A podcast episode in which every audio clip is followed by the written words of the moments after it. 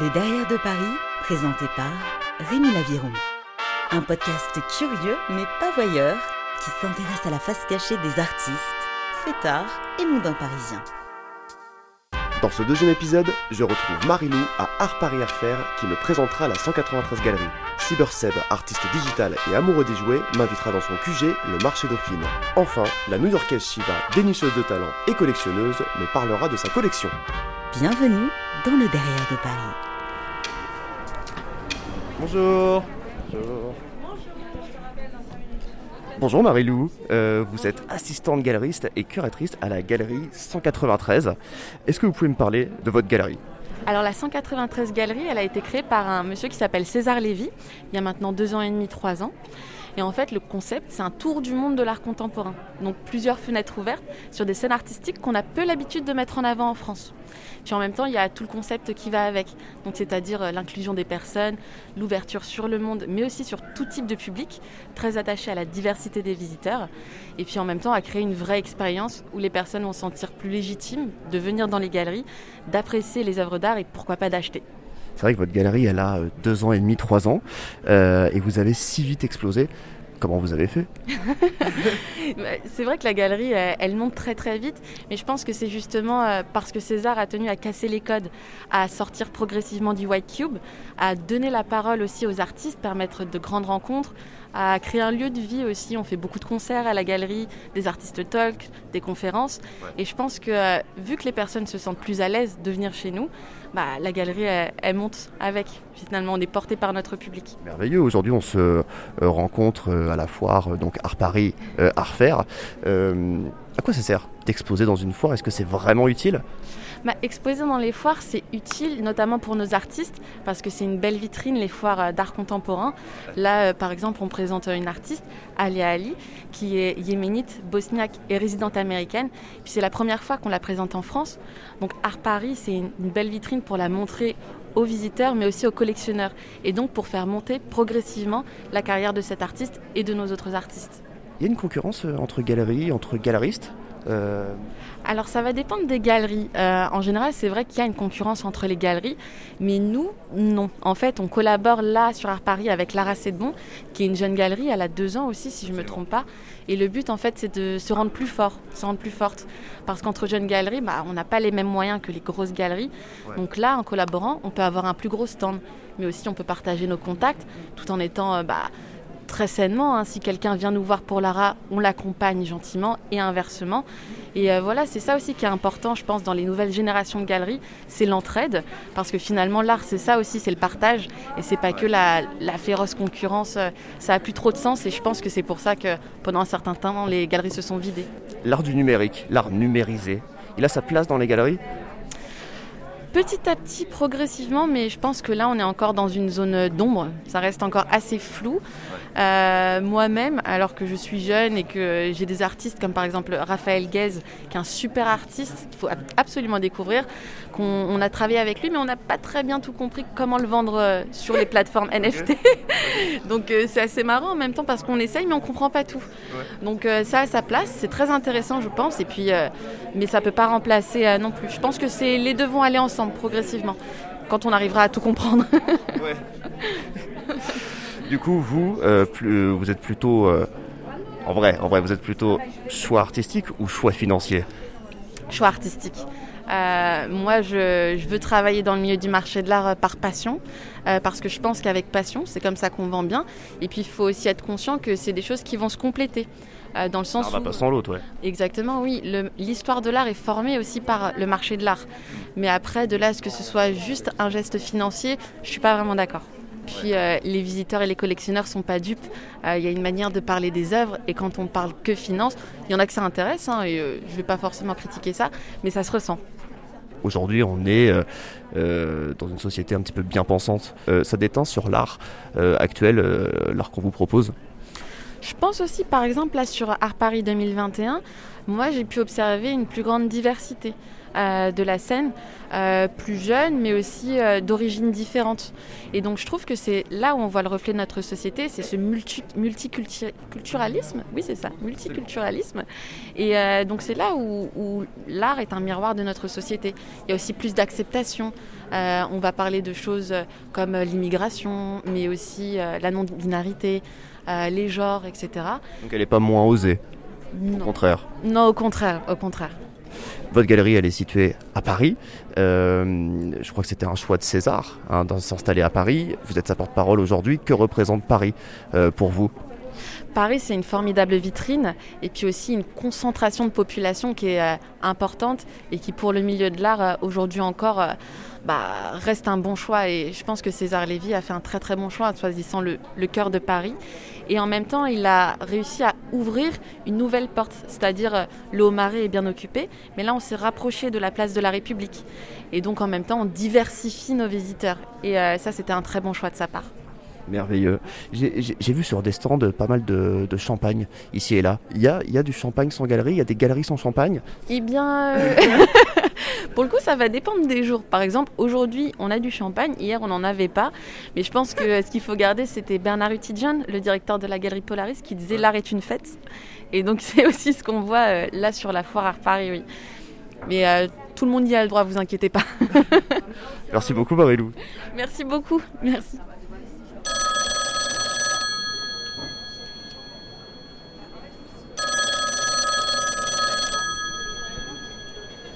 Allô Oui Rémi, c'est Cybercep, je te dérange pas Non, non, non, pas du tout. Quelle bonne surprise euh, J'aimerais qu'on se voit, t'es dispo Eh ben ouais, ouais, ouais, avec plaisir. Euh, bah tu m'envoies l'adresse et puis et, puis j'arrive. Bah écoute, euh, je t'envoie ça tout de suite et puis on se voit. Allez. Bisous, à tout de suite. Yes, à tout de suite.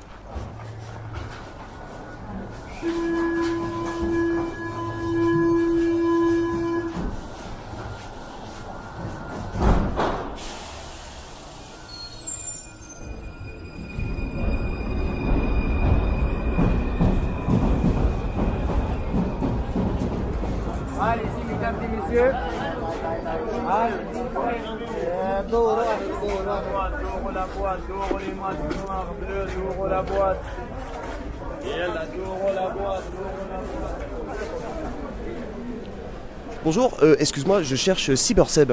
Ah bah il est dans le fond de la boutique là-bas. Parfait, merci. Ah, Cyberseb. Comment tu vas? Ça va bien? Yes. Ça va très bien, ça va très bien. Alors, dis-moi, tu m'as donné rendez-vous euh, ici. On... Explique-moi où on est là. C'est une boutique de jouets c'est... Euh? Alors là, on est au marché Dauphine, le, marché, euh, le marché antique au puce de Saint-Ouen. Et on est devant la boutique de Vintage Game Room. Voilà, qui propose des jouets antiques, des consoles rétro. Puisque maintenant, une console de jeux vidéo, c'est devenu du jouet antique.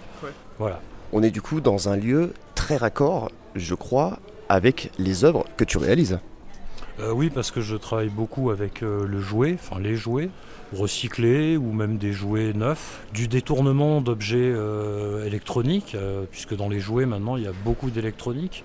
Donc c'est intéressant de recycler. De, moi depuis que je suis tout petit, j'ai toujours voulu savoir comment étaient faits mes jouets modernes à l'intérieur, donc je les démontais. Ah et aujourd'hui, bah, voilà, je continue de faire ça et puis d'appliquer ça pour, euh, créer, pour créer des œuvres euh, et qui sont aussi adaptées à notre temps, puisque je travaille aussi avec euh, bah, les puces, enfin les puces électroniques, hein, là on est aux puces, mais je travaille aussi avec les puces électroniques et avec tout un tas de, de, de, technologies, de nanotechnologies comme les Raspberry Pi, le Arduino, que j'essaye aussi d'intégrer à ma démarche artistique. Alors d'où te vient ton inspiration? Ben, moi, je suis resté un enfant en fait. Hein. J'ai pas de. Si tu veux, moi j'ai continué quand j'avais 13-14 ans. Euh, mon père il me donnait de l'argent pour mettre de, l'essence dans la mobilette. Euh, moi j'allais m'acheter Peace Gadget, euh, j'allais m'acheter des jouets, voilà. Et je suis resté un collectionneur de jouets. Je suis pas tout seul dans ce cas, ça m'a rassuré en grandissant de rencontrer d'autres personnes comme moi euh, voilà, qui aimait les jouets. Et après, voilà, ben, soit tu deviens euh, marchand de jouets, soit tu deviens euh, artiste pour les jouets. Enfin, c'est à toi de trouver le bon lien si tu veux vraiment rester dans ce monde-là. Cette omnubilance que tu as pour les jouets, elle a toujours été là, j'imagine. tu penses du coup que tu es resté bloqué à l'état enfant? Ouais, il y a un peu de ça quand même, parce que j'ai du mal avec tout, avec les papiers, euh, avec l'administration. euh, tu, me donnes, tu, là, tu me donnes 100 euros. euh, demain, il n'y a plus rien, mais je vais pas aller les picoler ou aller me défoncer avec un an. Je vais m'acheter des Lego. Voilà. Alors que C'est ta défonce. je, je picole plus, hein, mais euh, voilà, j'aime bien quand même beaucoup faire la fête, mais voilà, c'est mon plaisir, mon premier plaisir, ça reste les jouets. Le parallèle euh, avec l'enfance, bon, bah, il, est évident.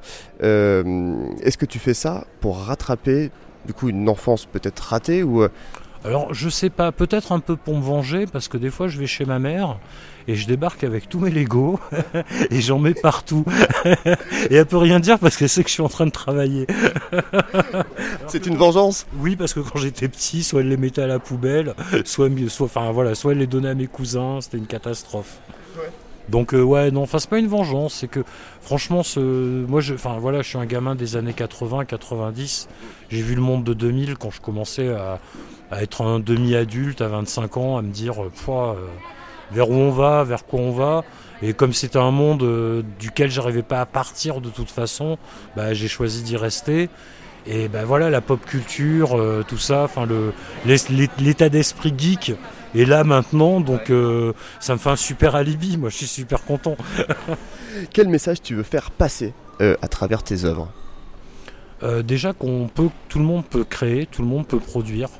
C'est c'est pas réservé à une élite ou à une caste. euh, que voilà, enfin c'est l'art et l'art doit être accessible et euh, et surtout euh, le, message derrière mes œuvres à moi, enfin disons moi je enfin en plus je m'en fous un petit peu de, qu'on sache que c'est moi qui ai, qui ai fait ci ou ça. Donc euh, ouais le message il est là, tu vois, c'est que faut, faut prendre l'art un petit peu comme il vient, tout, tout, tout ce et puis en profiter sur le moment. Tu vois, là, en ce moment il y a l'Arc de Triomphe avec Christo, tout le monde gueule. Euh, pff, moi, et honnête, alors moi je, je vais C'est dire, un peu ça le but de l'art, c'est de créer des débats. je ferai partie, je fais pas partie des gens qui gueulent, mais si je faisais partie des gens qui gueulent, ben, je serais content quand même parce que dans, dans 15 jours on me le redonne et on le déballe devant moi.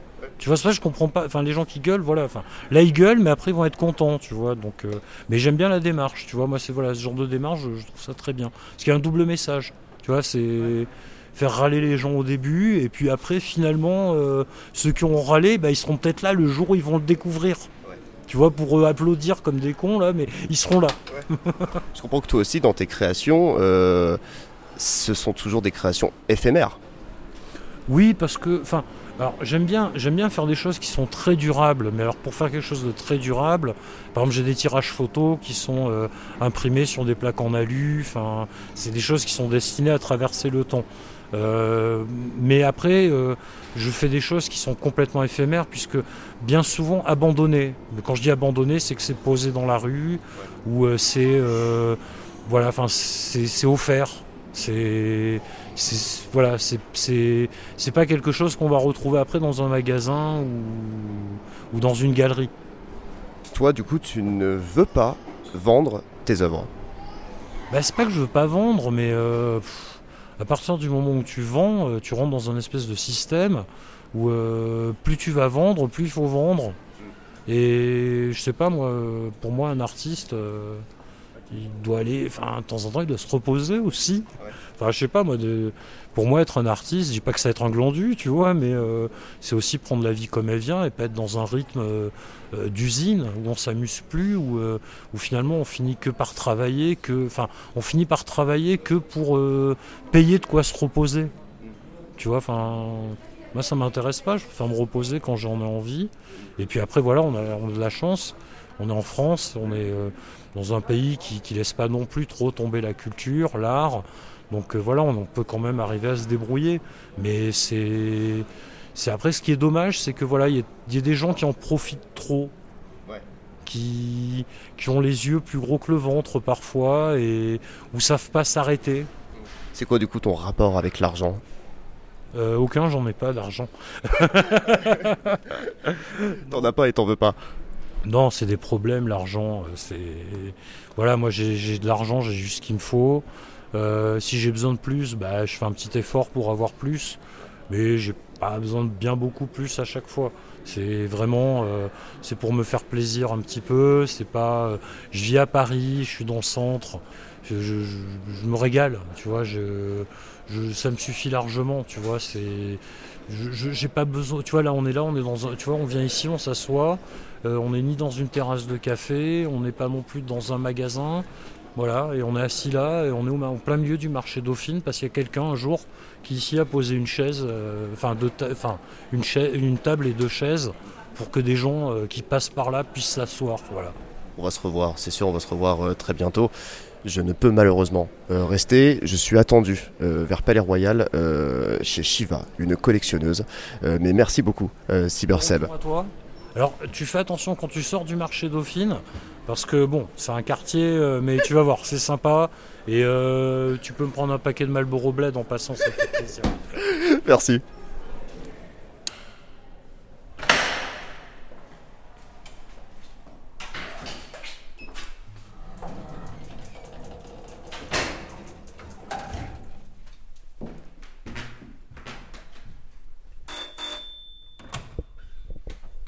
Hé Bonsoir, comment tu vas?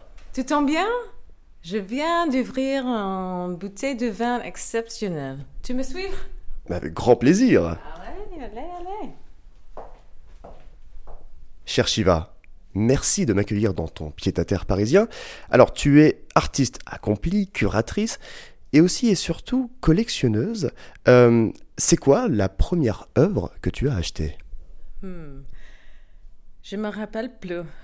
Ça fait euh, peut-être 25 ans. euh, Et euh, j'espère que j'ai déjà les œuvres que j'ai collectées euh, dans une petite storage unit à New York.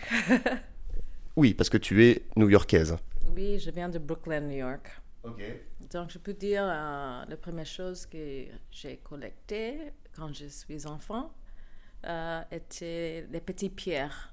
Euh, et dans les rues de Brooklyn, c'est difficile de trouver ces pierres euh, magnifiques, mais j'arrive à, à chercher des petits bijoux par terre. Et après, j'ai collecté les euh, crystals, cristal. Comment on devient alors collectionneuse? Hmm, hmm, C'est une bonne question. Comme on dit, je suis collectionneuse. Euh, parce que j'aime bien euh, acheter, j'aime bien euh, garder les œuvres d'art. Je suis pas. je pense beaucoup de qu'est-ce que la propriété. Est-ce qu'on peut avoir quelque chose, une œuvre d'art, ou c'est la propriété vraiment de l'artiste qui fait? Donc, euh, je suis gardienne de les œuvres. Et euh, j'espère que je donne la lumière à quelques œuvres qui sont euh, bien connues ou pas connues du tout. J'ai dans mon collection beaucoup de photographies expérimentales où je joue avec l'idée de la matérialité. Qu'est-ce que le photographe, qu'est-ce que l'image? Et aussi l'autre euh, contrebalance dans la collection, c'est tous les objets qui viennent de Papouasie-Nouvelle-Guinée. Dans une collection, euh, j'imagine qu'on ne peut pas tout accrocher chez soi. Comment tu fais ton choix? Ah, le choix, ça dépend de le mur. Ça dépend de la pratique, ou, euh, la lumière. Euh, J'ai mon collection divisée par euh, New York, Londres et ici à Paris. Donc, euh, on a une fois par an, normalement, l'expo que je fais, euh, je mélange la collection avec euh, des œuvres des autres artistes. Et je travaille avec notre commissaire pour faire un choix avec un thème. C'est, ça s'appelle Geste c'est toujours sur l'image. Euh, expérimentation avec l'image. Mais c'est-à-dire, peut être euh, euh, sculpture, vidéo, euh, installation, euh, sound. Et, euh, et le choix, Ah, parce que si tu, tu vois dans mon chambre, Oui. est plein d'art. Ah ouais Les, les placards sont pleins d'art. Donc, je ne peux pas euh, mettre tous en même temps sur les murs. Mais alors, quelle est l'œuvre que tu ne quittes jamais? Hmm, c'est une question intéressante parce que j'ai mon collection euh, avec des œuvres qui sont euh, importantes pour le monde artistique et avec la valeur de ça. Mais je crois que c'est le Coran de mon chef, euh, mon père chef du le peuple Kwama à Papouasie-Nouvelle-Guinée. Il m'a donné euh, euh, et c'est lui qui m'a appris les secrets de la culture. Euh, elle le garde toujours pour son valeur spirituelle et personnelle. Et ça fait avec des, euh, les plumes de cassoir. C'est un grand euh, oiseau euh, qui est euh, dangereux, vraiment dangereux. C'est une coiffe. C'est une coiffe. C'est oui, c'est aussi comme une coiffe de, de poils, mais ce sont des poils de cassoir. Et c'est fabriqué avec les, euh, les crocs de la forêt, de- des petits arbres. Et c'est aussi un objet comme euh, euh, artistique. C'est phénoménal. Comment il peut construire quelque chose comme ça? Et euh, dedans, il y a l'importance de la culture et de lui-même. Euh, il s'appelle Colin Guillaume Guillaume. Et, il est décédé, ça fait un an, mais euh, nous sommes toujours avec eux. Et donc, on a le- l'expo à le Humboldt Forum où je peux montrer euh, une photo de lui en cons- construction euh, d'art. Il peint, il, il a fait le sculpture en bois, mais aussi euh, un petit film qui. euh, avec ça, on peut comprendre plus de la culture de Kwama à Papouasie-Nouvelle-Guinée, qui est une culture vivante, encore vivante. Euh, je fais des arts avec eux et nous sommes euh, collaborateurs de- entre la tradition et l'art contemporain. Mais tu sais, j'ai des œuvres d'artistes euh, bien connus comme Brancusi, Sugimoto, Wolfgang Tillmans, euh, euh, Foncuberta, Chris Bucklow, euh, des choses euh, plus vintage, Summer. Mais c'est démocratique ici dans l'appartement parce que nous sommes tous ensemble, tous les artistes, les bien connus, les moins connus comme Iveta Gabalina, Sebastian Heimer, euh, et aussi les artistes pas euh, vraiment euh, oubliés, mais euh, dans le passé récemment, récent, comme euh, Nicolas Schoeffer, Jean-Pierre Sudre. Donc, tous les œuvres sont ensemble, un dialogue avec euh, artificial intelligence, euh, les artistes de blockchain. Euh, John Watkinson qui a créé le CryptoPunk, qui maintenant c'est connu. Mais cinq ans avant était vraiment dans le livre du art digital, euh, expérimental euh, blockchain. Donc nous sommes euh, tous ensemble sur un thème et ça peut être être binaire, non binaire, matérialité photographique, sinon euh, le futur conditionnel. Et ça, c'est la prochaine expo. Oui, parce que en plus d'être collectionneuse, tu es curatrice et tu as créé il y a quelques années Geste Paris. Oui, c'est ça. C'est euh, mon projet euh, où j'expose mon collection avec des œuvres vintage et contemporaines, avec des artistes établis et émergents. C'est un espace un peu secret, comme Speakeasy. Et donc, on a le, le cadre convivial avec tout le monde. On fait euh, des conversations avec des artistes. Euh, J'invite euh, des experts du, de l'art, de science, pour créer une atmosphère. où On peut discuter un sujet. Et la, pro- la prochaine s'appelle Futur conditionnel. C'est-à-dire, Qu'est-ce que ça veut dire? Ok, euh, il y a la cote grammaticale et la cote humaine, l'incertitude. Euh, et comment les artistes envisagent ce, ce topic, euh, parce que nous sommes coincés un peu. Euh, Qu'est-ce qu'on pense de l'avenir? Euh, Donc, j'ai les artistes photographiques euh, avec une autre section des NFT. C'est euh, très euh, pression, les NFT. Tout le monde parle de ça, qu'est-ce que ça? Mais euh, on a une histoire avec les NFT et euh, ils sont un peu ambigués, ambigués. Un petit peu ambigu. Elles sont un peu ambiguës.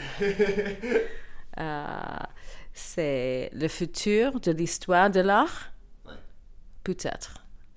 Merci beaucoup, Shiva Lynn Burgos, pour ton accueil. Ce fut un moment merveilleux. Je suis honorée d'être avec vous. Et merci à vous pour votre écoute. C'est la fin de l'épisode 2, mais je vous retrouve très, très bientôt